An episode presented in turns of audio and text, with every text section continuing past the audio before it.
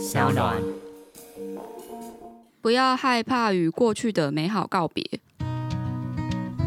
嗨，欢迎来到我的森林，我是很可爱又很可口的海苔熊。海苔熊心里话，在这里陪着你。各位听众朋友，大家好，欢迎来到海苔熊心里话，我是海苔熊。在宫崎骏的音乐当中，你最喜欢的是哪一部动画的音乐呢？小时候我记得我有一个宫崎骏的动画录音带，真的那时候还是录音带的年代。然后整张录音带里面，我最喜欢的就是《天空之城》的主题曲。你上网搜寻宫崎骏，应该很快就会跳出跟他有关的歌曲，甚至后来很多的音乐盒啊、水晶音乐都会用这个曲子。不过大家可能都记得《天空之城》的音乐，却不一定记得这个故事本身。仔细探究这个故事，你会发现，他谈的不只是一群人在抢飞行时看科技文明，谈的更是两个从天空坠落的心灵相遇。西达和巴鲁两个就是男女主角从天上掉下来手牵着手的那一幕，后来被做成日本的电影海报。其实后来许多动画也有这一段，不论是《身影少女》《天气之子》，还有很多动漫游戏。总之，男女主角只要从天空上面掉下来，就一定会手牵手。有没有想过这到底意味着什么呢？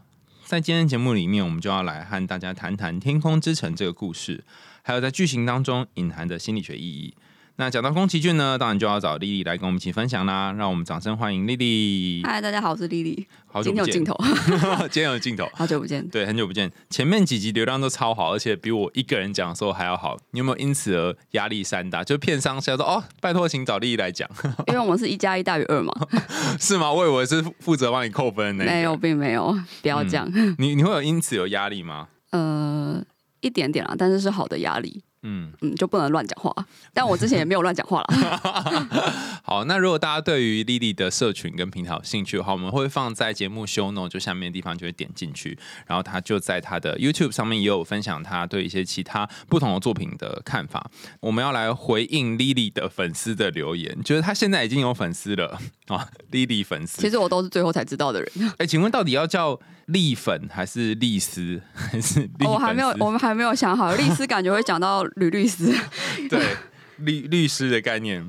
好，有一个是说好喜欢莉莉学青蛙，下次可以挑战看看别的角色。这一集的青蛙讲话也太传神，这应该是哪一集啊？神影少女。对，神隐少女那一集。你你被说 学青蛙很像，你心得是什么？哦，就是某一些音调就就蛮可以学的，那个那个青蛙声也是一直在我脑海中回荡。所以那时候在讲故事的时候，就不自觉的学出来了。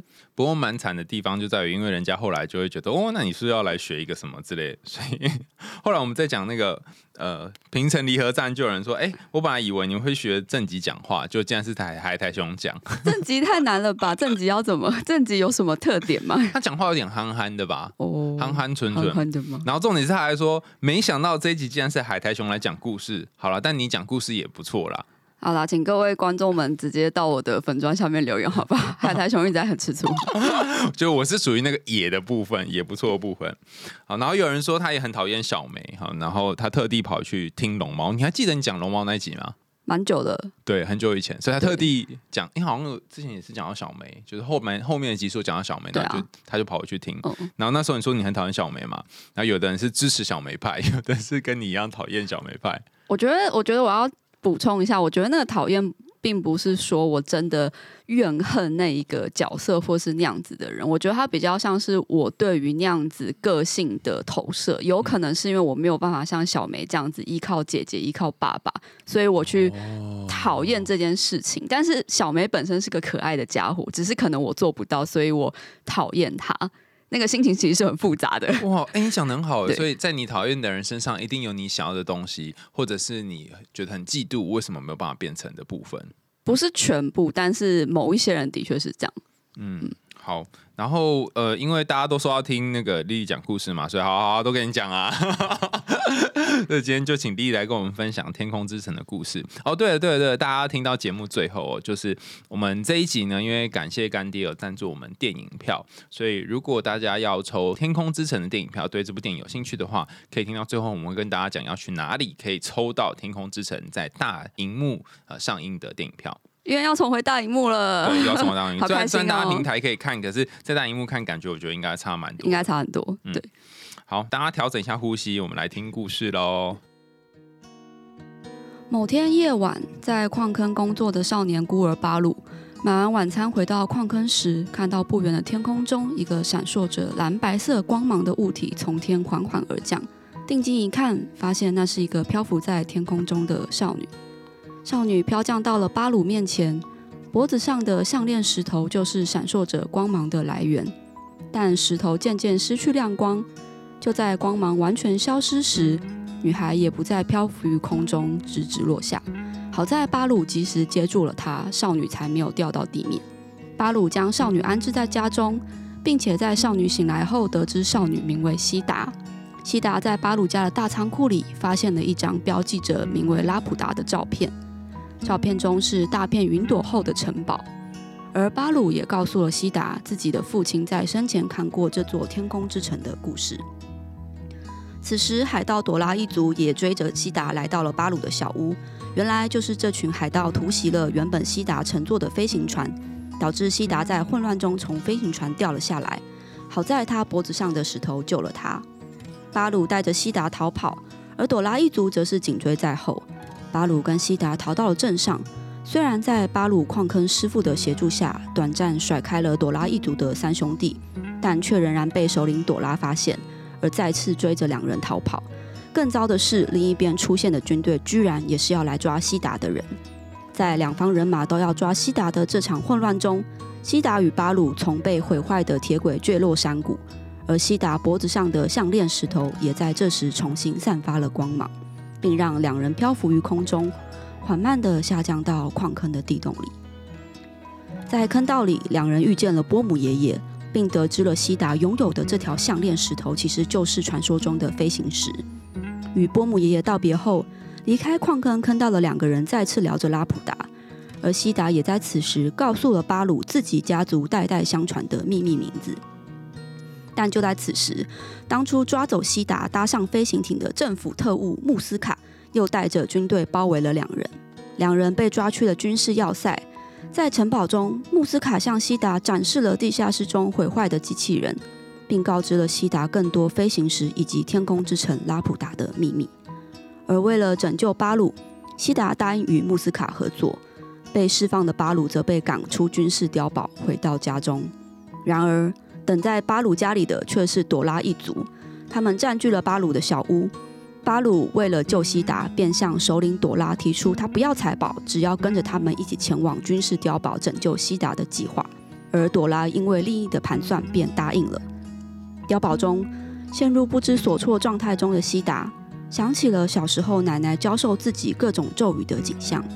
他在无意中念出了记忆中的咒语，却让飞行时指引出了天宫之城所在的位置，也让地下室的机器人从沉睡中醒来。开机后的机器人为了要保护西达，把军事碉堡轰得稀巴烂，但自己也被军队炮击。在被彻底打坏之前，巴鲁跟朵拉一行人终于赶到碉堡，并顺利救走西达。但是飞行时则掉落在碉堡旁的草坪，被穆斯卡捡走。而军队一行人也正式准备前往天空之城的所在。巴鲁以及被救出的西达要求朵拉要一起前往天空之城。朵拉为了知道天空之城的正确位置，便答应了。虽然嘴上说的很无情，但在飞行船上也分配了工作及食物给两人，还让西达睡在自己的房间里啊，当然是睡在地板上。朵拉一族在天空中遇见了穆斯卡的军舰，而守护拉普达的云也散开了，两边人马都被卷入其中。而当时正在观测艇上的巴鲁以及西达，则因为观测艇绳索断裂，与朵拉的飞行船分开。两人最后平安降落在拉普达的花园中。抵达天空之城的军队大肆破坏、抢夺财宝，朵拉一族也被抓。而穆斯卡真正的目的，则是要成为新的拉普达国王。原来他真实的身份，其实也是拉普达王族的一个分支成员。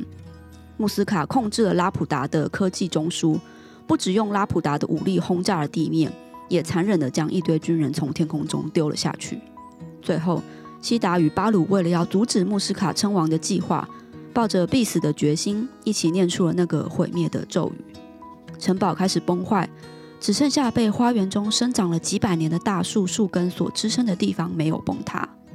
巴鲁与西达也安稳地落在树根中，就像是在守护善良的两人一样，当初乘坐的观测艇也落在交叉的树根间。两人靠着观测艇飞离了天空之城，并且与逃走的朵拉一族相会。而天空之城就这样靠着巨大的飞行石越飞越高，直到消失在众人的视线里。刚念完这个故事，大家的感觉是什么呢？就是故事蛮长的，然后波呃，那叫什么高潮迭起，有不同的剧情，还有不同的场景。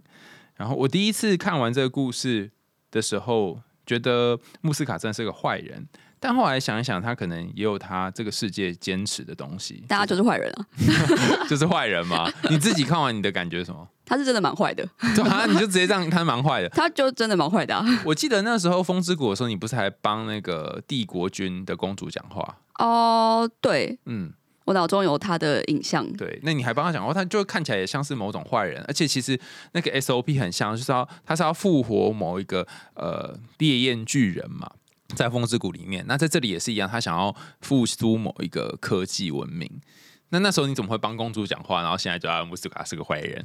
我觉得是因为在风之谷里面，呃，帝国的公主她被补满了比较多的身世，你会觉得她是一个比较立体的人。比如说，他对他的部下很好，但他对敌国的敌人是很残酷的。嗯。那或者是说，他是因为为了要在他的王位争夺战中不要被他的其他兄弟们杀死，所以他采取了这样子的行动。但是在《天空之城》这个故事里面，穆斯卡他代表的东西比较像是，他的确是为了他自己的私欲。你在看故事的时候，你会发现说，虽然他平常带着两个部下，但是他在最后进入拉普达城的科技中枢的那个房间的时候，他是叫这些人留在外面的，而且他还跟西达讲了一句话，说前面这个地方是只有王族才可以进来的地方，所以他其实是很自以为是、高高在上，不把别人放在眼里的这个个性。哦，而且他也不把他的部下当成是他身边的这些好兄弟，就觉得你们就是低我一阶，对对对，我才是王族这样。对，嗯嗯，你刚刚讲蛮好，你说穆斯卡跟西达是两个对立吗？还是不一样的两端？我觉得在看《天空之城》这个故事的时候，我觉得同样身为王族的穆斯卡跟真正的王位继承人西达，他们的确就代表了比较极端的人的一体两面。哦，嗯。我觉得同样都是身为王族，穆斯卡知道了家族的故事之后，他其实是很积极的想要去复兴这个家族，但是他的复兴比较像是他想要夺回这个曾经属于他自己的权利，可是其实他并不是真正的拉普达直系的。国王的那一族，就是在故事中，其实西达那一族才是真正的拉普达直系的王位继承人。但是当西达知道了自己的身世之后，他并没有想要再回到过去的这一个已经毁坏的拉普达去过生活，他也没有想要当公主，想要当女王，他想要回去过他自己正常的生活。嗯嗯，所以也就是，我觉得那就当初他匮乏吧，就是应该。当年他没有当成王族底下那个直系，他变成旁系的，所以现在如果有机会要复兴，他当然想要篡位或者是夺回这个王位啊，这这蛮可以理解的。然后西达是他本来就是在这个位置上，然后他可能就觉得他不一定想要当，就是你你坐在这个位置上，可能你的这个职位是大家羡慕的，但实际上如果你真的坐在这里的时候，你就会发现，哎，好像并不是像大家想的那么好。那因为穆斯卡他一直没有得到的人啊，就是得不到，永远在骚动。我觉得好像是这种感觉。我觉得你讲的没错，不过我觉得以这个故事的背景来看。穆斯卡跟西达都已经离开天空之城非常非常的久，他们并不是上一代才直接掉到了地上，几乎是大概七百年前天空之城就已经毁坏，他们的族人就已经降落到了地上，所以他们在地上已经生活很久很久的时间。你这样子就有点像是哦，我的祖先是乾隆皇帝那种感觉哦。我这样会不会被 ban 啊？就是那个，就对，或者是嗯，我想一下哦。就我的我的祖先是周汤王之类的，对，或者是说好讲英国好了，或者是说呃我的祖先是维多利亚女王，嗯，的分支的分支的分支这样。然后我现在要来去夺回 对有点我的荣耀，但可以想象他们心中的那一种对于所谓的过去的荣耀，或者是曾经的成就，或者是所谓的放到比较现在来讲，我觉得它可以像是一个快乐的童年。有些人可能童年的时候很富裕、很富足，但是长大之后的生活并没有像那样子继续发展下去，他就会持续不断的抓着那些曾经很美好的东西，而不愿意去面对新的生活、新的状态。嗯，我觉得不一定是正面的或者是快乐的童年，有的人也是会一直抓着悲伤跟那些负面的东西，然后在脑袋里面一直转、一直转。那大家都跟你说：“哦，你要往前走，往前走。”可是你好像就是没有办法让自己往前走，然后这一个执着可能是七百年、八百年之久，然后你还是一直被困在那个里面。我觉得穆斯卡是一个非常非常执着的人呢，他很厉害，他可以这样从头到尾，然后千辛万苦，然后面临各种困难，但还是执意要前往那个科技中心，就天空镇里面那个科技中心。对啊，所以我觉得以他的野心跟欲望，他其实是一个一定会成功的人，可是他的方式可能用错了。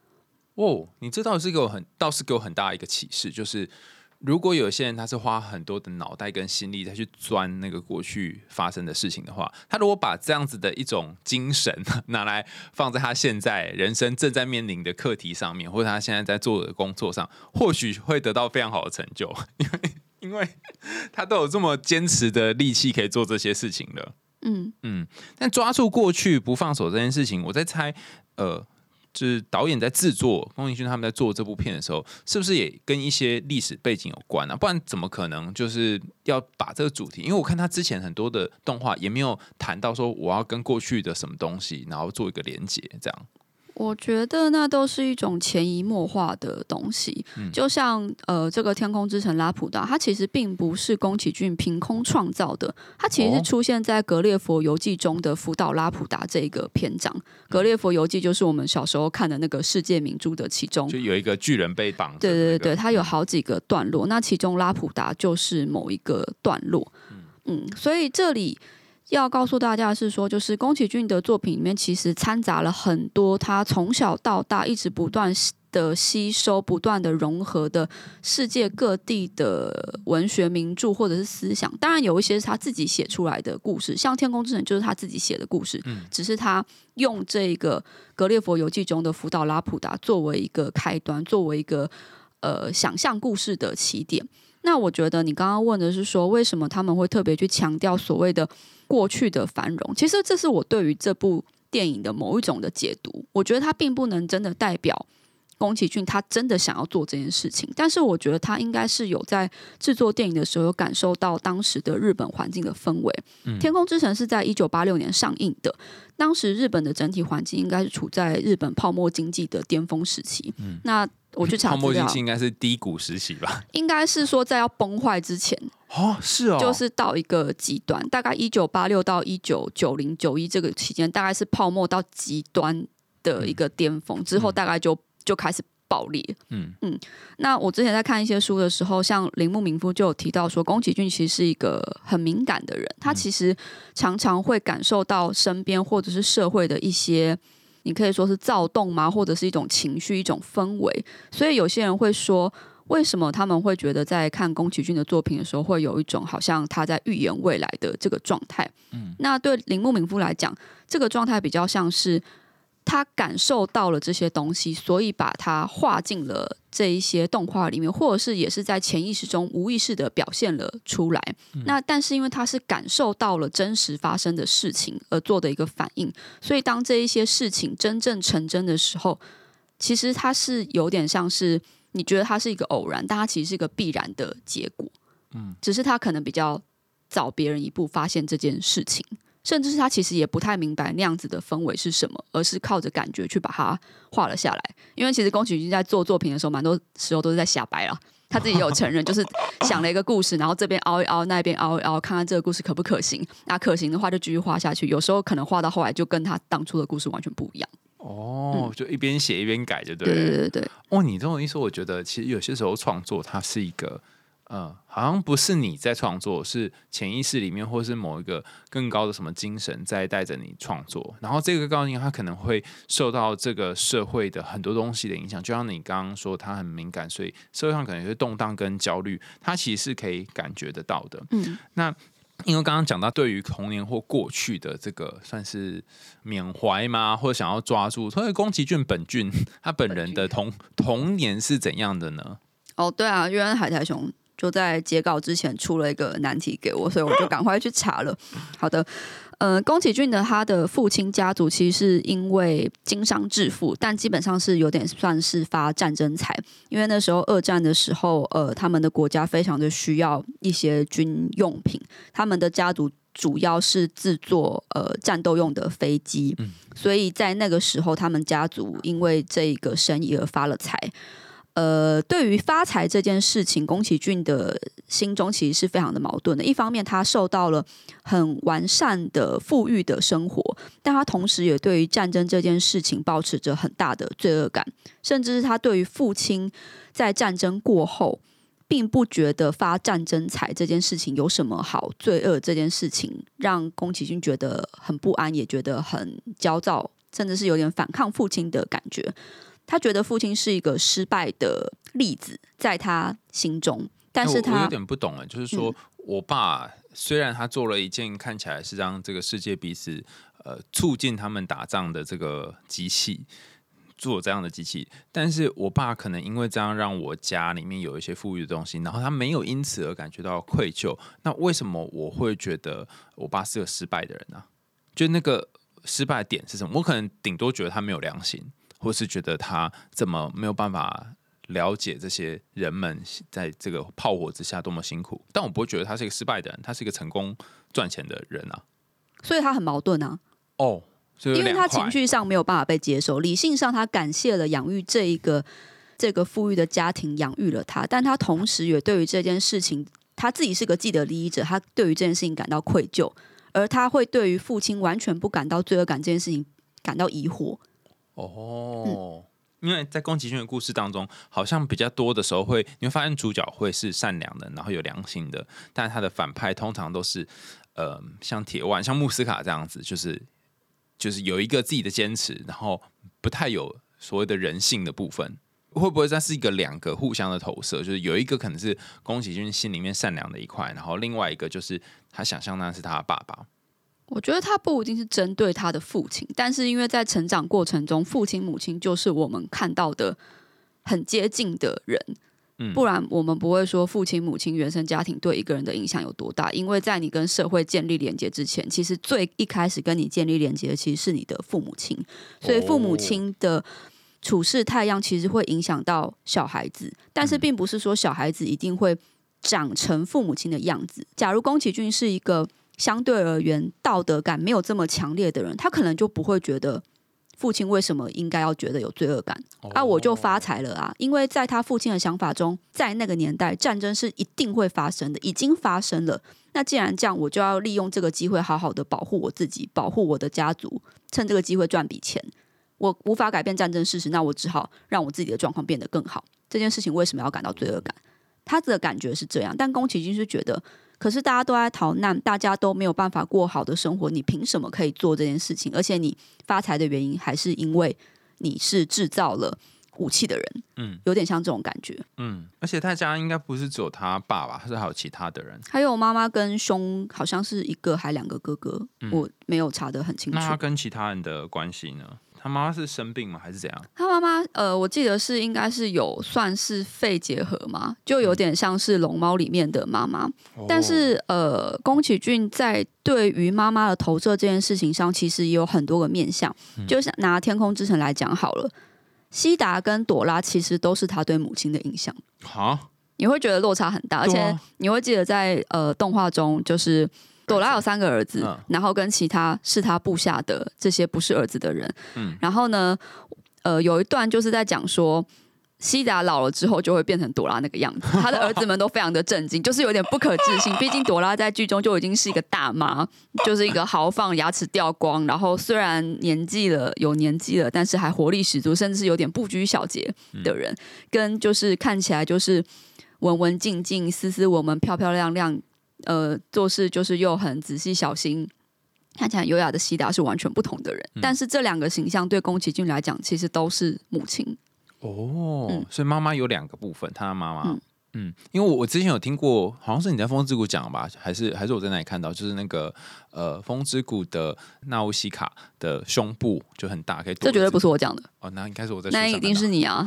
怎么会是我呢反正？总是，他不是躲了一只那个狐獴还是松鼠之类在里面嘛？我们这集是儿童事宜，好对吗反？正总之就不是这个乳房，不是讲色情的部分，是说它是跟妈妈之间一个连接，所以他特地把呃纳乌西卡胸部画很大，就是他小时候可能就是对于母亲的乳房是非常有印象的，所以我一直以为就是哦，原来他对于呃妈妈这件事情有一种某种依恋，可是他妈妈。如果照他这么一说，就是有长期卧床或跟生病的话，其实呃，我不确定会不会宫崎骏在小时候的生活里面，其实比较少是跟妈妈有太多可以妈妈照顾他的部分。哦，我们这个要开开一集哦。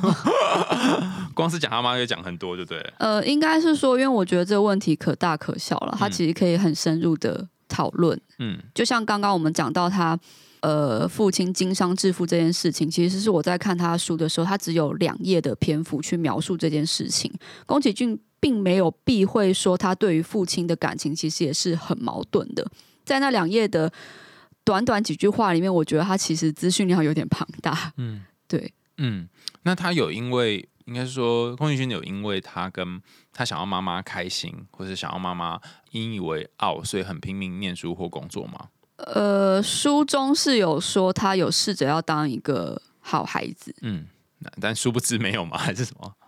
呃，应该是说他以前的身体也不是那一种非常强健或是以运动为为傲的一个小孩，所以大概到了大学以前，几乎就都是乖乖待在家里，然后就是念书啊、画画这一些安慰他自己的事情。那直到上了大学，他大学也不是念美术相关，他是念政治经济相关的。但是直到上了大学，他还是保持着绘画这个兴趣，直到这个时候，他才开始试图要跟家里人沟通，他想要当。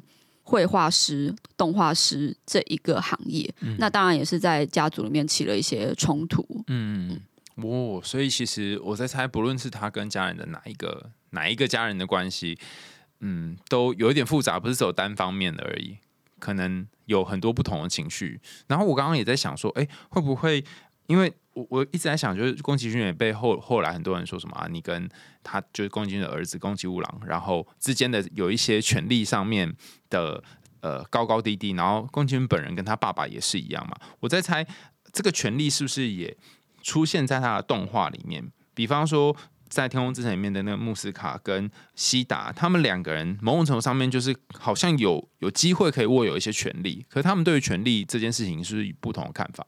呃，在西达跟穆斯卡身上，我们可以看到他们两个人对于权力这件事情是保持着两个不同的处理方式。基本上，西达对于权力是一种敬畏的方式，而穆斯卡则是想要掌控。所以，如果投射回我们刚刚在聊，就是宫崎骏跟他父亲的关系以及他家族的关系的时候，我觉得他比较像是，如果在同样的状态下面，如果同样面临的战争，宫崎骏这样子的一个人，他或许不会选择去发战争财，他可能会去做其他事情。但这件事情并不表示说他就是一个绝对的好人，而他的父亲发战争财的这个人就绝对是一个坏人。比较像是他们对于手上的机会、手上的权利要怎么样的去利用。那宫崎骏的父亲是觉得这件事情无可避免了，我想要在这件事情中获得最大的利益，所以我去掌控这件事情。但宫崎骏的想法比较像是，他对于这件事情是保持着一个比较敬畏，但相对而言，他也想要像西达一样有点避而远之的这个状态。嗯，他知道天空之城，他也可能可以从中获得权利，但是他不要这件事情。我跟你有一个不完全一样的想法、欸就是虽然你是说啊，他比较宫崎骏本人比较像有点避而远之，我倒是觉得他有一个又进又退的趋避冲突。哦，心理学上说趋避冲突就是你很想要一个东西，然后你想要去抓着它，但是你又很想远离它，你又把它推走。比方说最明显的，大家都知道宫崎骏一天到晚都在退休嘛，就说我要退休，我要退休，就后来又回来了嘛。所以我在猜他对于权力这件事情也是又爱又恨的。然后又想要拥有一些什么，但是又觉得说啊，那给后面的人去表现好，这我猜的啊。所以可能两个部分，不论是穆斯卡的这一个 part，或者是呃西达这个 part 可能都有。那另外一个我觉得也值得讨论的是。不止在这部动画里面，其实其他许许多动画里面都有谈到那个和大自然的关联，比方说魔法公主，还有呃龙猫，其实都是这样。然后我之前有我们有请山女孩 Kit 来我们节目聊了一集，她说她每次进山就是要去爬山的时候，都会跟山说嗨，我来了，或者是说呃要走的时候都说谢谢你的招待之类，反正他就是会跟山讲一些话。然后我觉得这一点也很特别，因为。嗯，山女孩 Kid 她是对于山有某一种敬畏，或者是把她当朋友的心情。那但是跟自然的关系，在吉普力工作室里面，两个导演的处理方式很不一样。我们之前聊那个平城离合战，你看高田勋给自然的结局，就是最后还是被开发了，然后呃，狸猫们只能够用幻想的方式，然后就是有一个看似好像很 happy 的 ending，但是是人类赢了。可是，在呃，不论是魔法公主，或是天空之城，甚至是呃之前风之谷，好像某种程度上面都是自然那一边赢了。这好像是他们不一样的部分嘛，就是宫崎骏跟高田勋。我觉得就跟刚刚我们提到一样，他应该就是不断的在拉扯的过程中吧。嗯，像是平城离合战的结局，我倒是不觉得高田勋真真正正的觉得大自然输了，他有可能是在那样一个故事中投射了现实中的某一种状态，但有可能那个故事演到后来就变成了风之谷啊，有可能自然就反扑了。就是像那个十年河东，十年河西一样，风水轮流转。对，我觉得它并没有一个真正的所谓的结局，因为故事就是其实故事永远都在发生嘛。嗯，当然他们在处理手法上面是会有点不一样的。那宫崎骏他心中的想法的确也是觉得大自然的力量其实是必须被敬畏的，所以在他的故事中会觉得他的大自然反而比较像是拥有更多的力量的。嗯嗯。然后刚刚你在讲故事的时候，我发现里面有一个关键的角色，他其实不是正派反派，是夹在当中的第三方，就是朵拉一族。他们这一组的定位有点特别，就是你要说好人吗？也不对；说坏人吗？也不对。他到底是代表什么？我觉得他就跟红猪里面的那一些空贼集团一样，就是好像有一点坏，但是好像又没有真正的坏。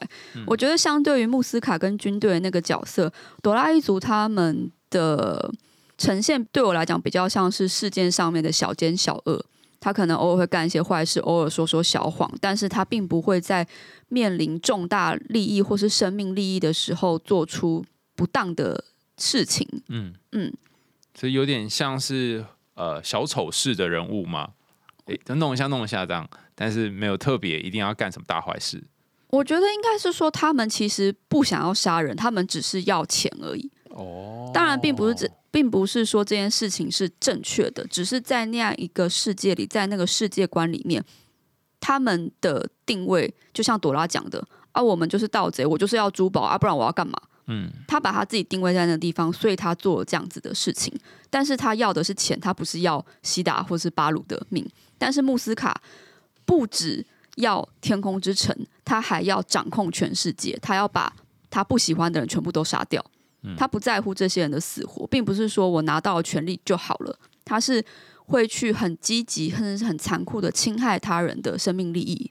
嗯嗯，那我在猜，呃，从故事一开始到后来，其实我对朵拉的的想法有一点转变，我不确定是我自己投射转变，还是他他这一个朵拉这个角色，他真的有些转变。呃，一开始本来他是在追西达的宝藏嘛，但后来他反而跟西达一起去。呃，处理天空之城的这个遗产嘛，算是遗产，一起去做这件事情。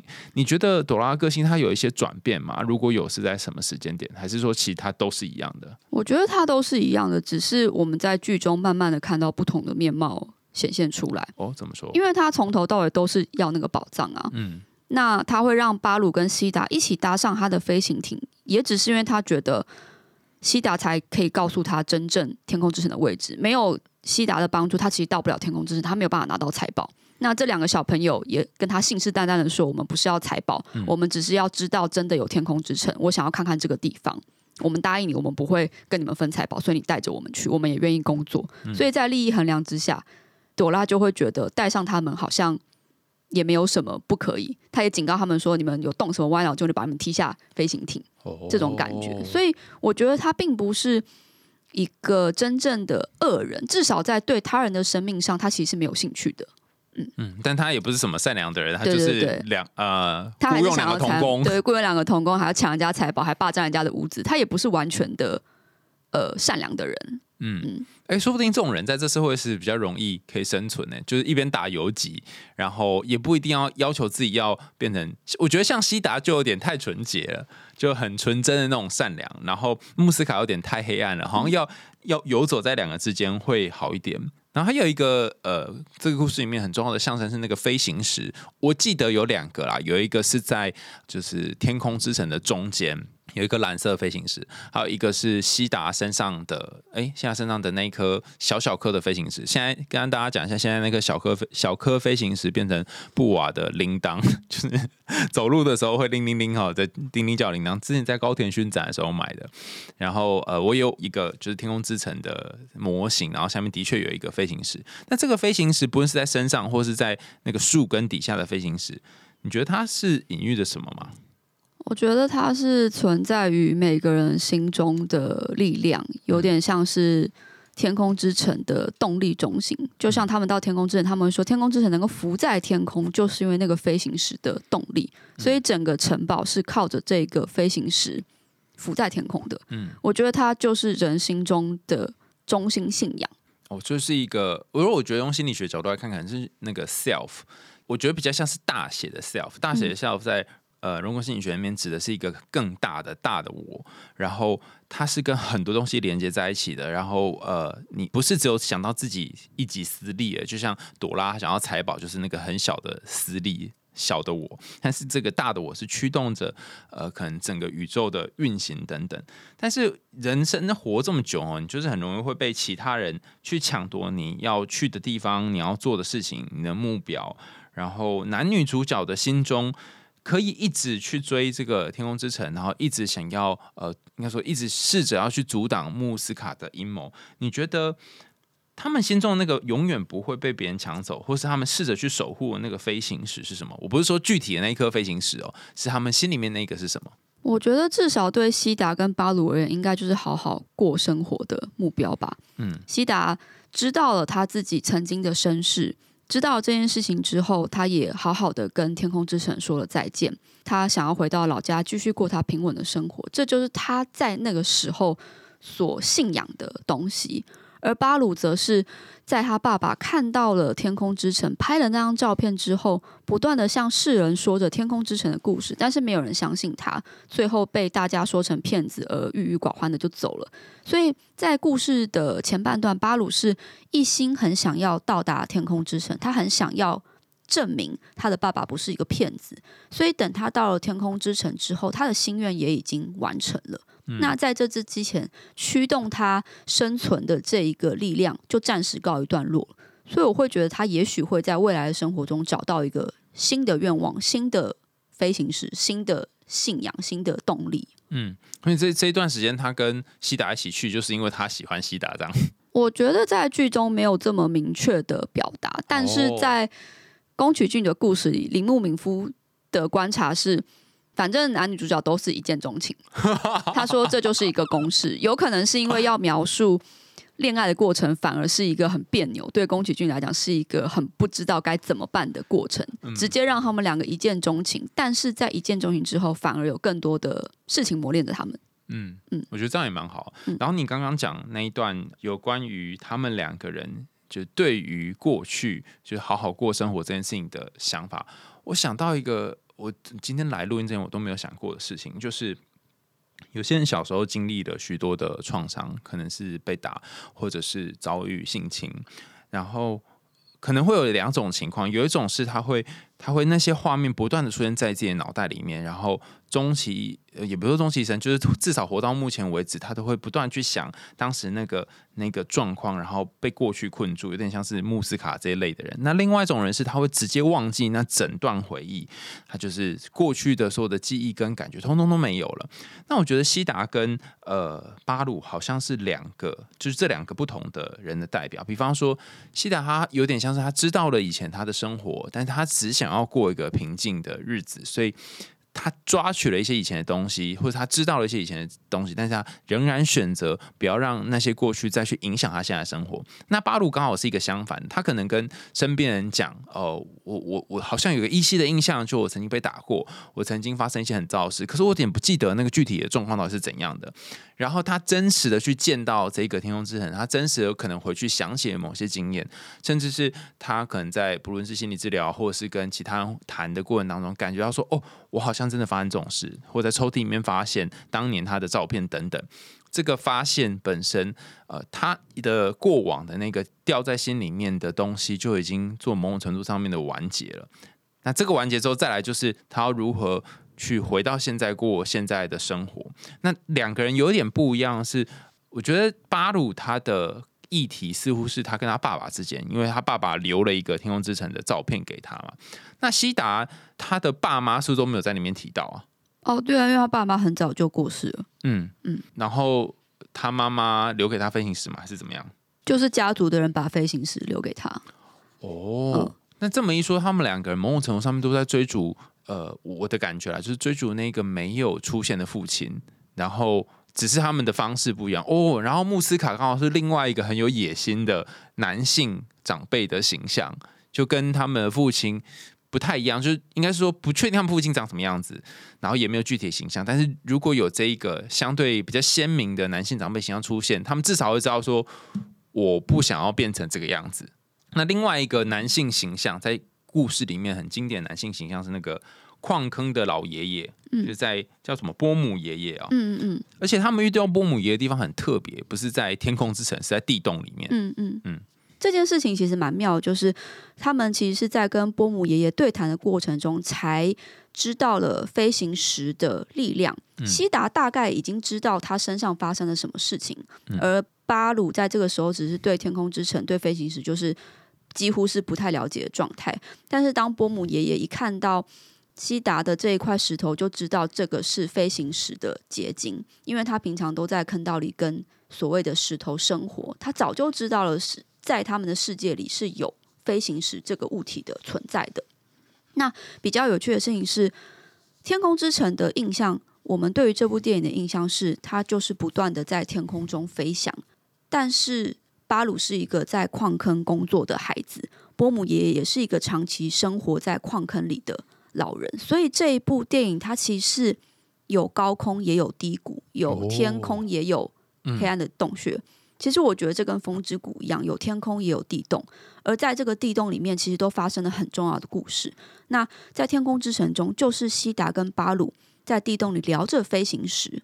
而纳乌西卡跟阿斯贝鲁则是在风之谷的，他们掉到了呃王呃掉到了福海的深处的时候，他们在那里聊着福海以及他们自己的国家面临的问题。他们都是在洞里聊着自己的故事、自己的价值观，所以他们也可以更贴近自己，也更贴近彼此。我觉得这会让我觉得说，我们其实是必须要在黑暗里，在人生的地洞里，跟我们心中的。老爷爷心中的智者，或者是也可以是说，我们要跟自己的情绪对话。我我记得里面有一段呢，就我们在那个储藏室里面有一本，就是宫崎骏的。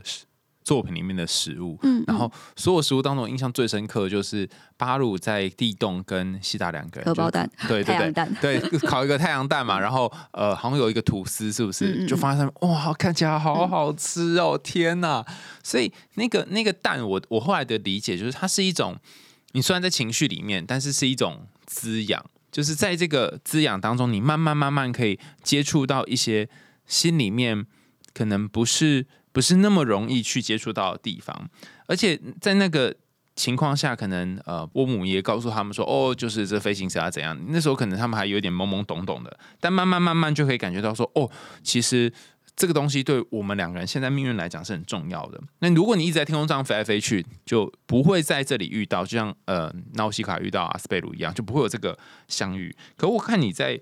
在写这一段呃，就是大纲的时候，其实我一边看也一边觉得有点难过，真的是蛮难过。你要想想看哦，他们两个人后来就离开了这个矿坑嘛，那波姆爷爷可能就在这里面，而且他的年纪可能已经到了一个岁数，呃，我猜应该也剩下日子也不多。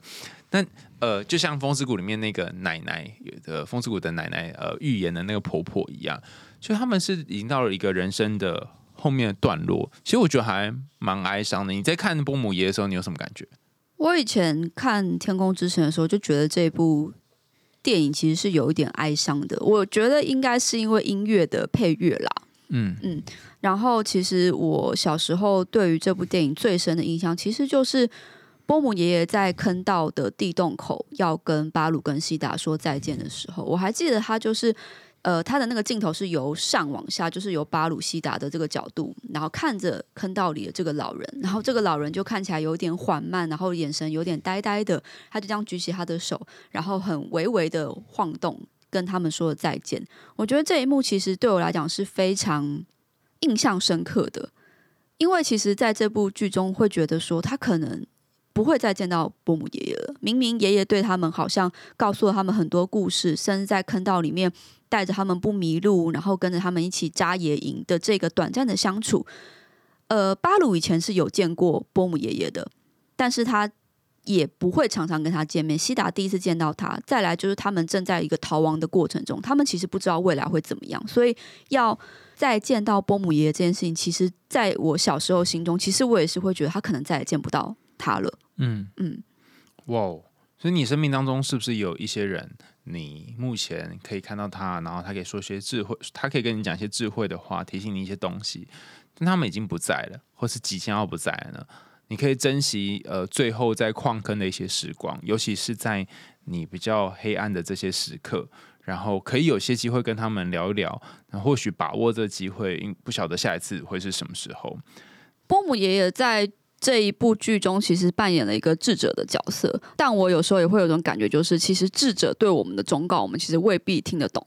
就像波姆爷爷说，飞行时会带来好运，也会带来厄运。西达听完这番话之后，他谨记在心。可是，一旁的巴鲁他却是因为一心想要找到拉普达，所以却觉得飞行时绝对是一件好事。那我觉得在这个部分，也会让我觉得说，我们也常常把智者，或者是把我们自己留在地洞。嗯嗯，什么叫把自己留在地洞里？我觉得就像西达跟巴鲁要跟波姆爷爷说再见的时候，因为波姆爷爷对我来讲，他的这个角色，他不只只是一个外在的智者，他同时可能也代表我们自己心中的情绪，或者是我们自己对自己的反思。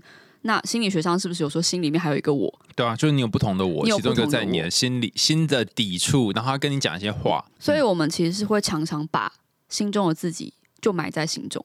我们有时候离开了心中，我们不会再回头。就像我们离开了坑道的时候，我们也不会再回去了。所以，就是后来我们都会说，你要带一些话走。嗯，带一些话走的原因是说。你进那个坑道，你可能会发现，呃，伯母爷告诉你飞行时或天空之城的事情，那你不会再遇到他，他不会，你不会再听到这个声音。但是你离开坑道的时候，你要把这个声音记在心里，就它有点像是一个咒语一样，就是呃，你很好，或者是呃，你值得被爱，或者是呃。你其实，在世界角落有一个人在看顾你，这些安慰或温柔话，你要带走他，而不是让他在地洞里面。然后你有一个顿悟之后就算了，因为你有可能会忘记。